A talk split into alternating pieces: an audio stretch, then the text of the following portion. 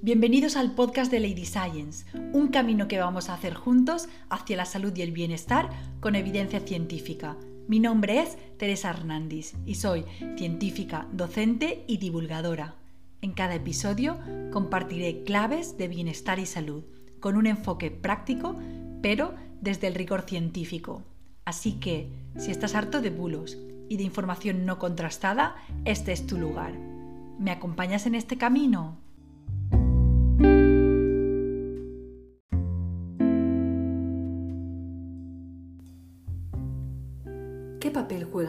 Sociales hoy en día? ¿Cómo debe ser un buen divulgador en salud? ¿Y qué puedo hacer para viralizarme en redes? Todas estas preguntas y muchas más van a ser respondidas a lo largo de nuestra conversación con el archiconocido y crack de las redes sociales Álvaro Fernández, también conocido como Farmacéutico Fernández el cual recibe más de 25 millones de visitas mensuales en sus perfiles de redes sociales.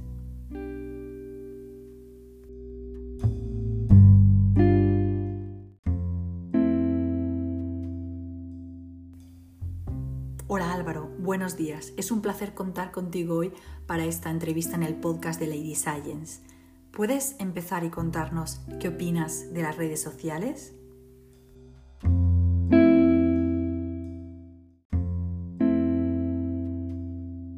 Sí, bueno, yo siempre he dicho digo, que las redes sociales eh, tienen, tienen, esa capacidad expansiva del mensaje, tanto para lo bueno como para lo malo.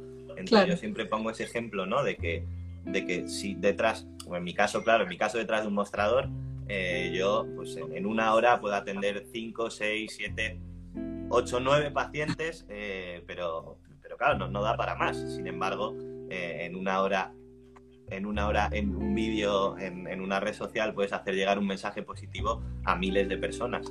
Eh, entonces, creo que, poder aprovechar positivamente ese potencial, ese poder expansivo de las redes sociales, pues es una cosa que es una cosa muy positiva, claro. Claro, claro.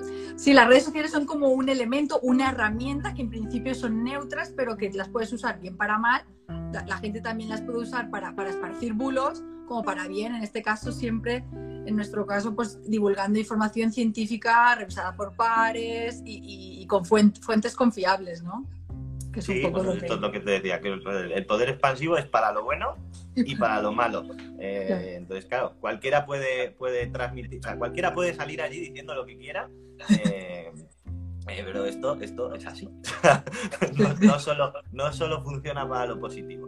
Pero bueno, yo creo que por suerte nosotros lo que hacemos es aprovechar esa vertiente positiva que tienen, así que, así que yo en ese sentido eh, estoy muy contento con la labor que hago, no solo yo, eh, porque hay, yo creo que hay muchos sanitarios con unos perfiles súper interesantes, el tuyo por ejemplo, mm. eh, dando, la información desde además diferentes perspectivas, diferentes puntos de vista, pero dando, dando buena información. Así que... Mm. Totalmente de acuerdo. Entonces, vamos allá. ¿Por qué decidiste, Álvaro, entonces estudiar farmacia? Cuéntame. Bueno, porque mis asignaturas favoritas en el colegio eran la, química y la biología. Además, mi madre es farmacéutica, así que el mundo de la salud ha estado siempre muy presente en mi casa, ¿no? Pues está la típica conversación de, sobremesa. Eh, en cuanto te despistabas ya, eh, estaban hablando de farmacia. Y así que la verdad que eso, siempre, siempre me tiraron mucho las ciencias de la salud Ah, tenía claro que medicina no, no, era lo que más me gustaba porque a mí que tú sabes que la química me encanta. Así que me pareció que lo que mejor compatibilizaba ambas cosas pues era, era farmacia. Sí, me pareció gratificante estudiar farmacia. Sí, sí, sí. Eh, la verdad que la verdad que la carrera ya, ya decía, digo, me gustó mucho, sobre todo, sobre todo eso. Yo creo que da un panorama muy amplio de, de las ciencias de la salud, toca, toca muchas ramas eh, bueno, también tiene eso lo que decía, digo, también tiene sus cosas menos positivas. Eh, yo creo que lo que más me lo que más me sorprendió es que yo llegué para primero súper, súper ilusionado, ¿no? Ay, qué guay. Comiendo la universidad, ¿no? Todo motivado. Esto es. Y cuando llegas, yo creo que primero fue el, curso, o sea, el curso más duro, o el que, el que me pareció más, más feo, después visto con, un poco de perspectiva, ¿no? Porque llegas allí y digo, yo pensaba que iba a estudiar un montón de química y un montón de bioquímica y tal, y no, esas, esas asignaturas no están en primero. no, no. Las que vienen después, ¿no? Las de primero, la las matemáticas, la física, que son como asignaturas muy, muy troncales, que por supuesto eh, pues te dan los conocimientos que te hacen falta para, para, poder, para poder hacer esas asignaturas que sí querías hacer y que, y que si no tuvieras estas, pues sería imposible porque necesitas los conocimientos básicos, pero pero bueno, eh, luego ya, a partir de segundo, la cosa, la cosa me, pareció, me pareció mucho mejor. Y, luego, no sé, también destacaría que es una carrera en la que es complicado a lo mejor compatibilizar con otras cosas porque tiene muchas prácticas. Eh, y, bueno, requiere, requiere mucho tiempo, porque o sea, entre las, las, prácticas, las clases teóricas y tal, pues exige mucho tiempo, pero vamos, es una carrera súper bonita eh, así que a mí, yo la verdad que no estoy nada, nada descontento con la decisión que tome. Eh, no sé qué te parece a ti, a lo mejor yo supongo que tú eh, pensarás algo, algo similar y que... Sí. sí, sí, básicamente opino también que para mí es una carrera muy, muy bonita porque es como muy amplia y tiene tantas optativas y tantas asignaturas en las que te puedes especializar porque hacemos salud pública, inmunología, micro, micro para, parasitología, luego puedes especializarte en la parte de biotecnología, genética, eh, gestión farmacéutica. Eh, es que es un abanico tan amplio de especializaciones que, es, a mí me encantó personalmente y, creo que te da también una visión muy global a nivel biosanitaria que es, que es fantástica. A mí es que muchas veces siempre me están preguntando, me escriben muchísima gente, pero que un número incontable, pero que ya no puedo responder a todos porque no doy abasto, diciéndome, ¿qué puedo estudiar para ser científico? Porque no sé si decidirme entre biomedicina o medicina o, farmacia, biotecnología, porque ahora han sacado un montón de carreras nuevas que cubren como ese, ese, ese espectro de, y yo les digo, pues no sé, haced farmacia, porque es como una carrera muy general, es de la antigua, digamos, usanza y, te da una visión amplia y luego sí que te puedes especializar en la parte que quieras. Si quieres hacer un poco más de bioquímica o quieres hacer biomedicina o no sé, es que te da muchas, te abre muchas puertas.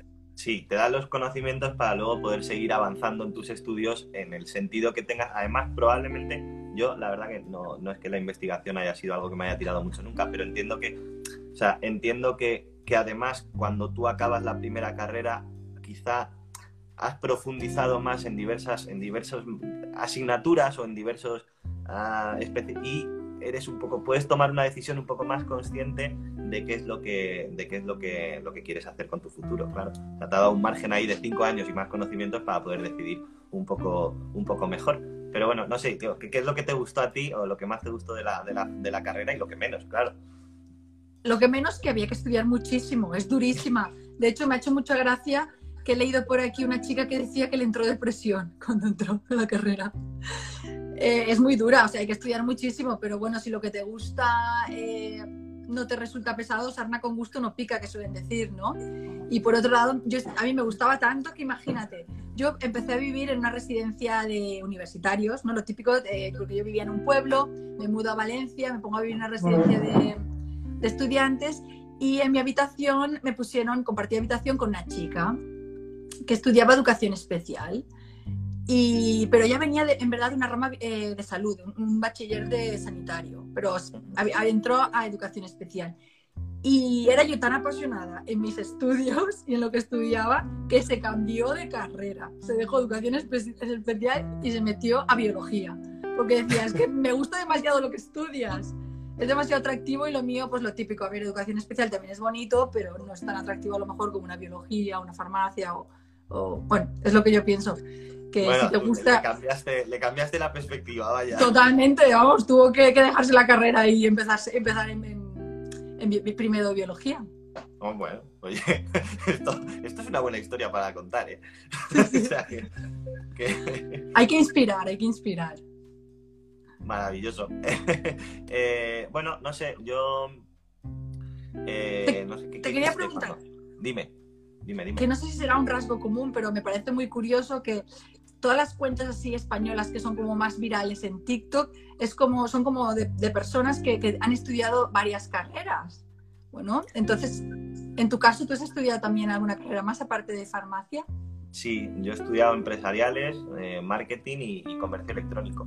Eh, no, sabía, no sabía yo que esto, que esto era, era, era una, una, especie de norma que se cumplía, la verdad. No es norma, pero es curioso. Nunca lo he relacionado, ¿eh? eh la verdad, no, era algo que desconocía, pero sí, ah, yo estudié, vamos, además que, que yo, mis carreras alternativas en principio parece como que no tienen mucho que ver eh, mucho que ver con farmacia, ¿no? Porque, pues eso, yo estudié ADE eh, y marketing y comercio electrónico, pero, pero o sea, yo siempre he tenido muy claro que, iba a trabajar en la oficina de farmacias, un breve periplo que hice trabajando fuera de España en, inspección farmacéutica. Eh, yo tenía claro que lo que me gustaba era la oficina de farmacia. Y la oficina de farmacia tiene una componente que la gente pues, desconoce, ¿no? Es muy típico el señor este que entra y dice, dice uy, si hoy no hay nadie, eso es que no tenéis nada que hacer. Dice, no, no, que dentro, o sea, en la robótica la cosa es muy distinta, dentro hay muchas más cosas que hacer que, solo atender pacientes, porque al final, por supuesto, tiene esa componente sanitaria de, trato directo con el paciente, pero son empresas que tienen que funcionar con sus números como todas las empresas. Y, entonces a mí me pareció que esos conocimientos de gestión en un momento dado eh, eh, me, podían, me podían ir bien. Eh, pero bueno, entiendo que tú también tienes, también tienes más, de, más de una carrera. Sí, sí, no, pero a colación de lo que estás diciendo, a mí también me pareció como una brisa de aire fresco llegar a quinto de carrera y de repente, después de haber escuchado como, o haber pasado tantas asignaturas de la rama biosanitaria y de biotecnología, bioquímica y tal, de repente llegas a quinto y te encuentras con marketing, legislación, gestión farmacéutica y dices, me encanta esto, ¿no? Porque es un poco una brisa de aire fresco que, contrasta con todo lo que llevas cinco años estudiando a tope, que a mí también personalmente me gustó mucho. Pero yo, por ejemplo, en mi caso, lo que, lo que decidí hacer es estudiar, en este caso, hice óptica y optometría, porque también es una posible rama, y no de la farmacia, pero si tienes una farmacia, pues puedes complementarlo con una óptica. Y luego también estudié diplomado en sanidad es como un título propio de, una, de una universidad de Castilla y León. Y entonces nada, estudié diplomada en óptica y optometría, diplomada en sanidad y luego lo típico, hice un máster para poder hacer el doctorado y luego doctorado y postdoctorado. O sea que no, he parado de estudiar. No sé si eso entra dentro de lo típico, pero... No, no, no es típico. quiero decir que es lo típico. Yo, hace mucho tiempo que no me doctoro en nada, pero pero, bueno, aquí tenéis la, típica, la típica doctorada de las que, de las que no abundan mucho, pero, pero bueno, la verdad que como, como trayectoria de estudio es, muy completa. de eso, de eso no cabe duda. ¿Y qué tal? O sea, ¿qué, has hecho una vez que acabaste? Eh, porque tu trayectoria laboral, ¿cómo, ¿cómo ha sido? Sí, pues a ver, mucha gente no lo sabe, pero mientras haces el doctorado, si tienes buen currículum, te pagan. Yo en mi caso conseguí una, beca CPU, que es formación de profesorado universitario. Entonces yo mientras hacía el doctorado me pagaban y aparte daba clases en la universidad, en la Facultad de Medicina. O sea, que compatibilizabas los estudios con, el, con tu vida laboral, vaya. Sí, vamos, que mi vida laboral básicamente eran como mis estudios. O sea, yo hacía el doctorado y por eso y por hacer el doctorado me pagaban. Entonces, y aparte daba clases en la Facultad de Medicina, lo cual me súper encantaba la parte de docencia.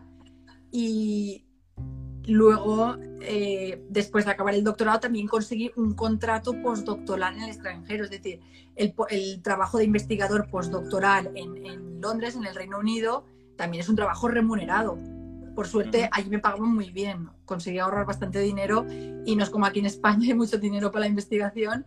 Y por suerte, eso conseguí hacer un colchoncito. Pero luego, al volver aquí otra vez, pues sueldo precario. Pero bueno, no me quejo porque, hay, porque por lo menos trabajo. O sea, que, que, lo de que la investigación no está bien pagada es cierto, ¿no? Es, es muy cierto, demasiado cierto. Está muy mal pagada pues ya lo sabéis, ¿eh? que sepáis que la investigación tiene que ser por vocación, por lo menos en España. Sí, sí, sí, muy vocacional, porque está muy mal pagada. Bueno, y eso hay que reivindicarlo. Yo por eso cada vez que sale una campaña de Sin Ciencia No hay Futuro la apoyo al 100% porque es una realidad. Es que ahora más que nada, durante este periodo de pandemia, yo creo que ha quedado claro, ha quedado patente y y se ha evidenciado cuán importante es la ciencia. Y si no tenemos ahora una vacuna en España, si no la hemos desarrollado, no es porque no haya talento, porque aquí en España tenemos gente brillante en ese sentido. es porque no se ha invertido suficiente, no ha habido contratados suficientes doctores, no se les ha pagado adecuadamente, etcétera.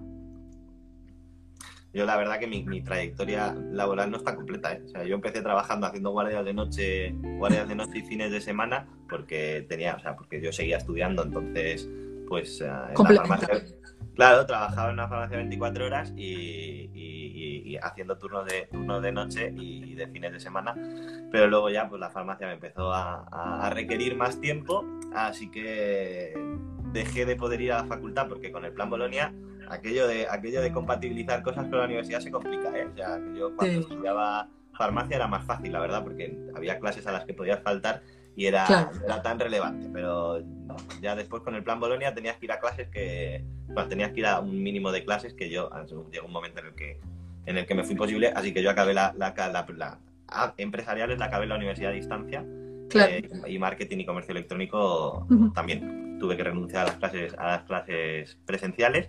Y eso, y un periplo que hice como, como vendedor de seguros entre, sí, no sé, no llegaría a un año. Eh, eso sí, seguros, seguros de vida y de salud, ¿eh? todo relacionado. todo en el campo. Pero, pero, que ya puedes imaginar lo exitoso que fue. Eh, así, que, así que yo, la verdad que he estado siempre, siempre trabajando en la oficina de farmacia. Muy bien, claro, es que, a ver, si lo tienes, digamos, dentro del ámbito familiar y puedes contar con ese, con ese apoyo. No, pues yo lo hice porque, la verdad que yo lo, he hecho porque, porque me gustaba, no porque, no porque mi madre fuera farmacéutica y tal. Es que a mí es me gustaba una y la verdad muy bonita. Yo también he trabajado en la oficina de farmacia y es muy gratificante el atender todos los días a los pacientes, intentar resolver sus problemas.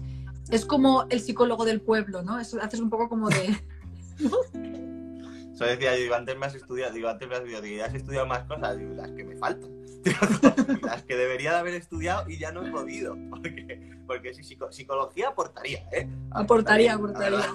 La verdad, que sí, la verdad que sería una buena ayuda, pero, pero bueno, no se puede estudiar todo, hay que ir eligiendo y luego ya con la experiencia profesional uno se va, uno va aprendiendo las cosas que no ha podido, que no ha podido estudiar. Claro, claro. Sí, yo, yo creo que desde que empiezas a trabajar, si tienes ambición y afán por formarte, puedes formarte en, lo que quieras, vamos. Sí, y yo decía, digo, además, cuando acabas la carrera, después de tus cinco años estudiando y tal, te, piensas que sabes más que nadie en el mundo. tú sales de allí diciendo, sé, bueno, que se me ponga por delante. Como llegue una señora la primera semana que estás trabajando y en vez de una moxitilina te pida un clamoxil, no sabes qué darle.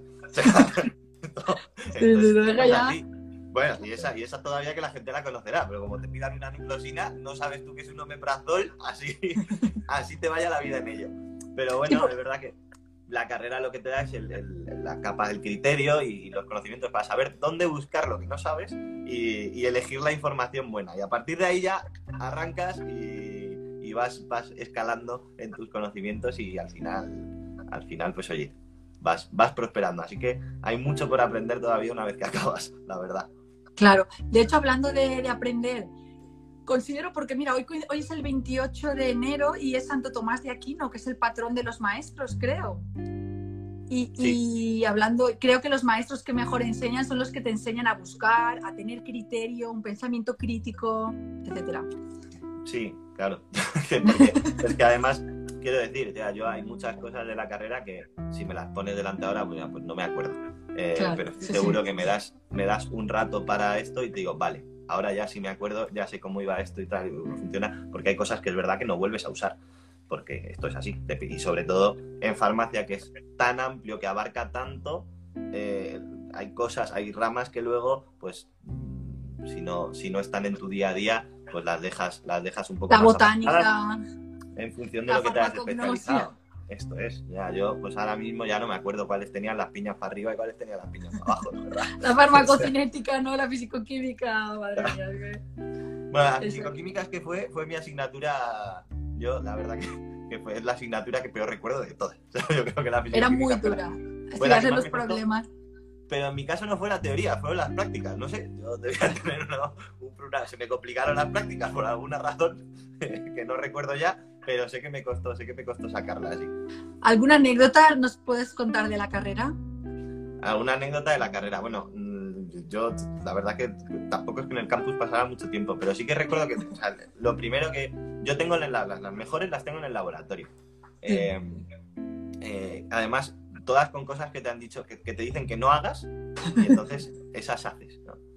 por suerte estas, ninguna de las dos ninguna de las, de las tres que tengo así he sido yo. En una salió rodando una, una centrifugadora que te dicen que tienes que equilibrar los pesos y tal. Y, si no, ¿qué pasa? Pues si no, pasa que aquello corre el riesgo de que, salga, de que salga volando. Pues efectivamente, si no equilibras el peso, puede salir volando. Y aquella salió volando, se quedó clavada en una pared, menos mal que no había nadie eh, en el laboratorio en ese momento.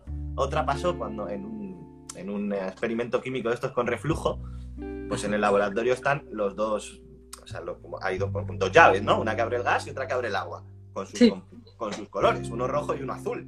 Y además te lo dicen, no vayas a confundir el agua con el gas. Pues, sí.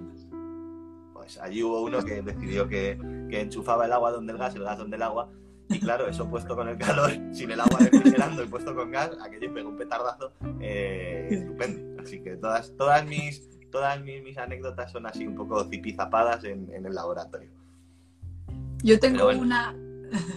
Yo tengo una que me pasó en clase muy graciosa. Pues resulta que tenía mi mejor amigo, tenía mi mejor amigo de la universidad, era como muy fino, ¿eh? sus alemanes eran como muy, muy, muy fino. Y coge y a él le gustaba todos los días, porque él iba a un grupo de prácticas diferente al mío, contarme lo que habían hecho en prácticas. Y en prácticas de farmacología teníamos ratones y les dábamos o bien cafeína o bien tranquimacin y veíamos cómo respondían a diferentes pruebas, una prueba de esfuerzo, una prueba de, sensibilidad. Y para ello cogíamos una, eh, o sea, cogíamos unas cerdas de peine. Pero él, cuando me lo estaba contando, en vez de decirme, en vez de decirme cerdas, me decía cedras. Yo decía, ¿qué? Él me decía cedra. Y yo digo, no, cerdas. Y luego se acaba la clase, pero yo ni me di cuenta, porque aquí en Valencia pues a lo mejor eh, gritamos un poco más de la cuenta sin darnos cuenta. Y luego acabamos la clase y se me acerca una amiga y dice, ¿qué hacías gritándole cerda a, tu amigo? Y yo, uy, perdón, tanto se ha escuchado y toda la clase riéndose. Yo, bueno, pues no sabía que había tenido tanto. Pero bueno, bueno él no se lo toma mal digo, si él no se lo toma mal y tú no te diste cuenta, entonces nadie pasó mal rato. No, sí, la verdad que yo no me di cuenta, yo no se lo he tomado mal, así que. Pero luego pensándolo, dice, ostras, pues vaya show, ¿no? La casa todos ahí escuchándonos y. Pero bueno, bien. Cosas, que pasan. Sí, sí. problemas del directo. Sí, sí, sí, tal cual. Muy bien. Eh, ¿Nos quieres contar un poquito, Álvaro, ya referida a tu trayectoria en las redes sociales, por qué decidiste hacer divulgación sanitaria? Bueno, yo creo que en realidad es un poco, un poco lo que hemos hablado antes. Eh, a mí me pareció que, las redes sociales eso tienen un potencial de expansión del mensaje, del, mensaje del que, del que te puedes aprovechar para, para, dar mensajes positivos, ¿no? Entonces esa fue un poco la razón para, para empezar ahí, lo que te digo, lo que te contaba antes de, es que aquí llego enseguida a mucha gente y, en la farmacia transmitir el mismo mensaje uno a uno, pues es, es, mucho más complicado.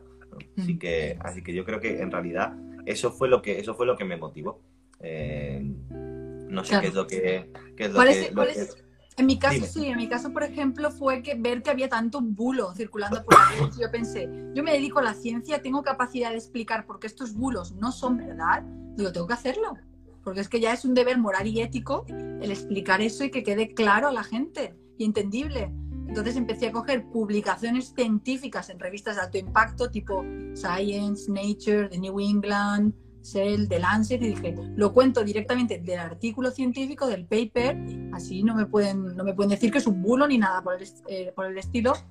Y me aseguro que la gente, pues en ese sentido, transmití mucha tranquilidad y mucha gente me daba las gracias por contar con alguien que, tuviera conocimiento científico y que acercara la ciencia y desmintiera bulos. Que básicamente por eso lo hice. Yo llegué a desmentir bulos, pero, pero no, fue el, no fue ese el proceso. ¿eh? Yo empecé haciendo vídeos en los que contaba lo que me parecía bien y después me empezaron a mandar un montón de vídeos de, oye, esto es cierto, esto es cierto, esto es cierto, y ya hay un momento que dices, bueno, ya vamos a contar que no. claro. Porque hay algunos vídeos que dices, o sea, que estas cosas, eh, algunas ya que dices, a ver, no sé, no puedes usar eh, es que hay cosas que, estás poniendo a la gente esto, bueno, el dióxido de cloro. las, vacunas matan. claro, úsalo para fregar el suelo, pero, pero, no te lo puedes beber.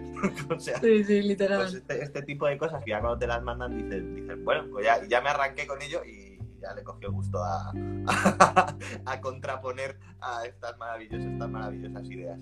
y muchas veces incluso contraponerlas con humor, con gracia o con algún bailecillo es casi lo mejor, ¿no? En plan. Bueno, es que, es que hay cosas que son tan hay cosas que son tan poco serias que dices, no sé, un señor allí con su bata de médico diciendo que si mantienes relaciones del 1 al día al 15 del mes es más probable que te salga niña y si son del 15 al 30 es más probable que te salga niño, pues te, tienes que tomar con humor, que va que sea. a ver, claro, y además es que el tío después me rebatía, no, no, y puedes ver los comentarios y hay mucha gente que lo confirma, que esto es cierto. Digo, me claro, el 50%. Digo, el 50% dirán que tiene razón, pero, más o menos. Por coincidencia habrá coincidido que... claro, el 50% van a salir niñas, el 50% va a salir niño, al 50% le ha funcionado, pero en general no, podemos extraer que eso, que eso tenga, tenga ciencia detrás ninguna. Así que, así que bueno, eso te lo tienes que tomar con humor, porque si no... Por supuesto. En tu caso, ¿cuál es el vídeo, el, digamos, el primer vídeo que se viralizó y crees que empezó como a mover mucho tu perfil? Porque una vez se te viraliza el primer vídeo es como que ya van todos como más impulsados, ¿no? Bueno, no, lo sé, o sea, la verdad que no sé muy bien, o sea, yo nunca he sabido muy bien cómo funcionan los, logaritmos de, pues los, estos logaritmos algoritmos matemáticos, algoritmos, lo visto de, de, TikTok, de Instagram, nunca los he entendido muy bien. Ah, yo la verdad que tengo la suerte de que en TikTok se me viralizó uno de los primeros vídeos que hice, en el que hablaba de, que hablaba de por qué se rompían, cuáles eran las, causas más comunes para que se rompieran los, los, preservativos. Yo creo que ese es el primer vídeo que se hizo viral, que, pero es que sería, no sé, de los 10 primeros vídeos que publiqué y tuvo un millón y pico de visitas. Eh, eh, que me pareció, bueno, yo te voy a decir, el primer vídeo que subí tuvo 3 o 4 mil y aquello me parece una barbaridad. ¿eh? me pareció que era una cosa, una cosa loca. Pero, pero luego ya, eh, yo creo que ¿Puedo preguntarte cuándo lo subiste? ¿Cuándo lo subiste más o menos?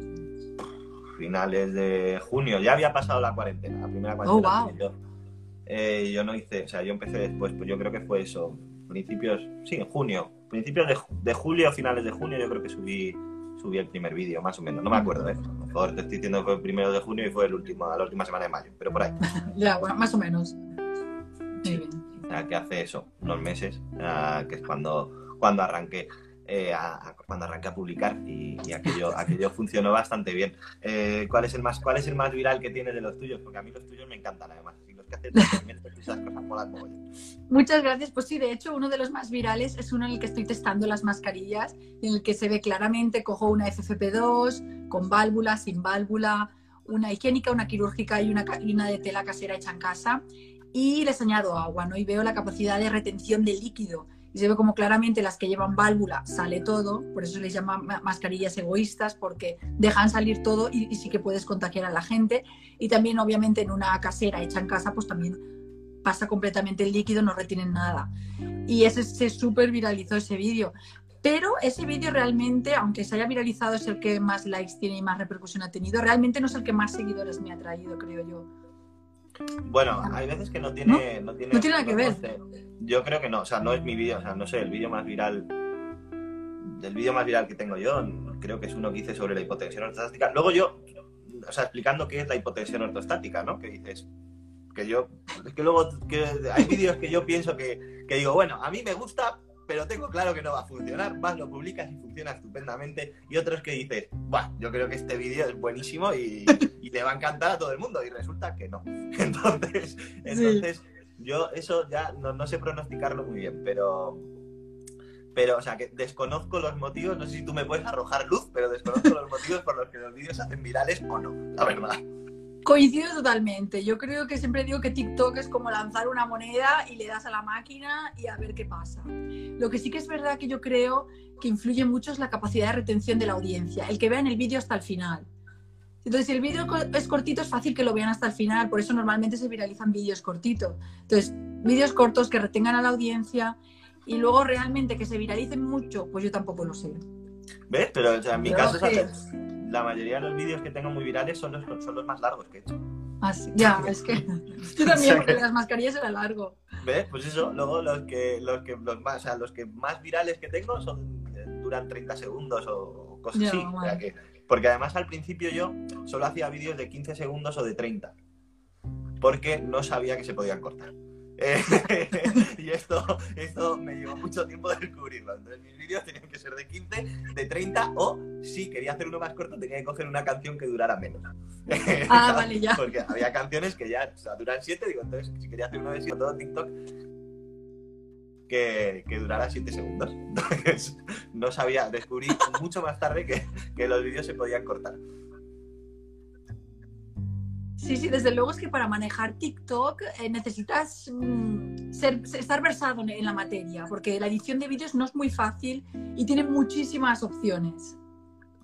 Sí, tiene muchas y tienen un montón de filtros y eso, mira, yo no uso muchos, hay algunos que me hacen mucha gracia, entonces los uso cinco veces, pero, pero yo los filtros los uso poco, por lo que he visto tú tampoco los usas demasiado. Yo para hacer alguna broma o algún recurso didáctico sí que me gusta utilizarlos, pero no, no de continuo porque no son una herramienta a lo mejor tan útiles. A ver, son útiles para ejemplificar, pero no en la... No sé, está, está bien, lo justo. Una cosa te quería preguntar, ¿alguna pues anécdota desde que haces divulgación científica o sanitaria?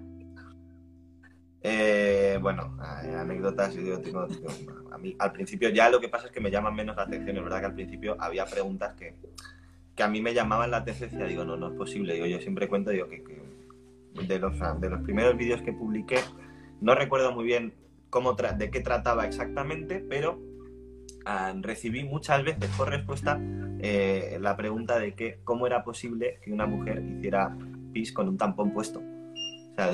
entonces yo pensaba que me estaban tomando el pelo las tres primeras veces que la recibí, la cuarta ya dije, iba a ver si esto de verdad es una inquietud.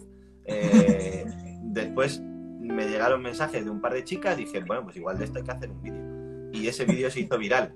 Pero si ves los comentarios de ese vídeo que está por ahí, o sea, había gente que contestaba con sorpresa. Madre mía. Sí, sí, sí, ah, te das cuenta de que hay veces que, hay... Sí, hay mucho desconocimiento. Hay más desconocimiento del, que, del que a priori puedes pensar que, oye, eh, para eso estamos, ¿no? Para, para resolver esas dudas. Yo digo, no, o sea, no hay preguntas tontas.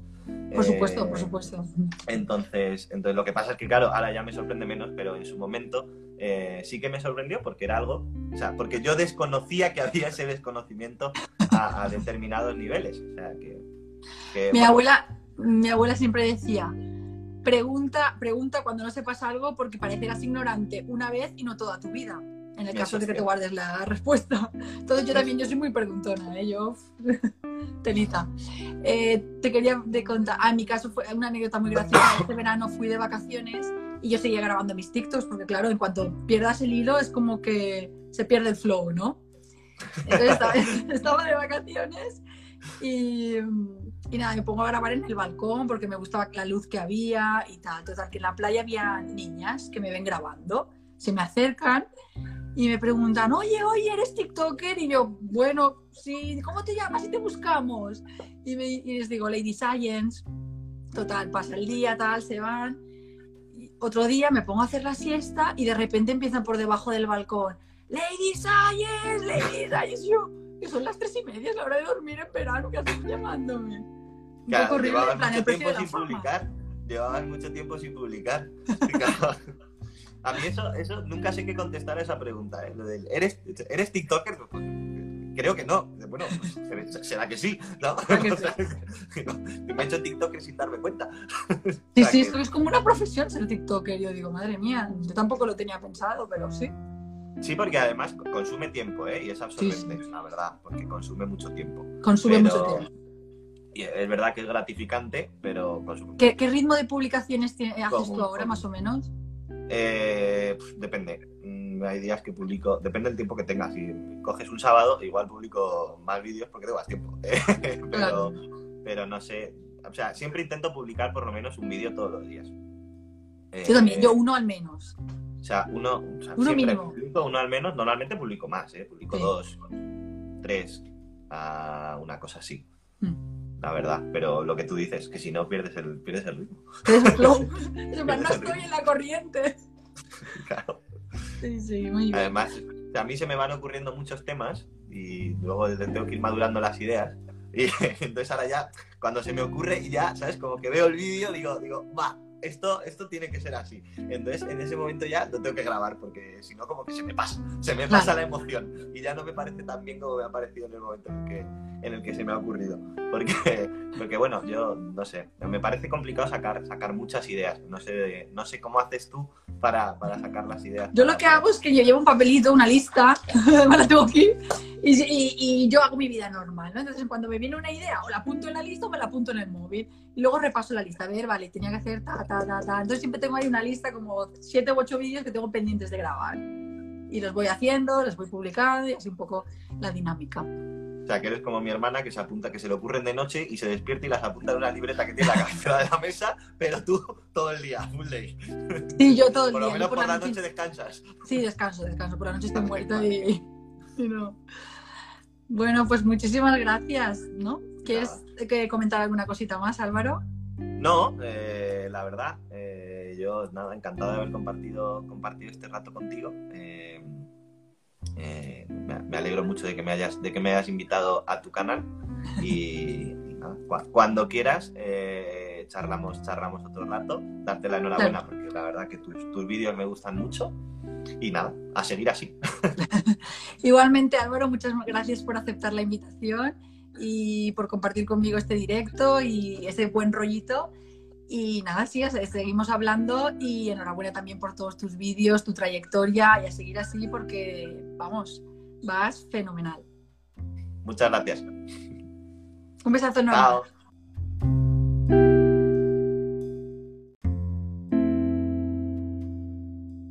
Dale a me gusta y suscríbete para no perderte ningún episodio.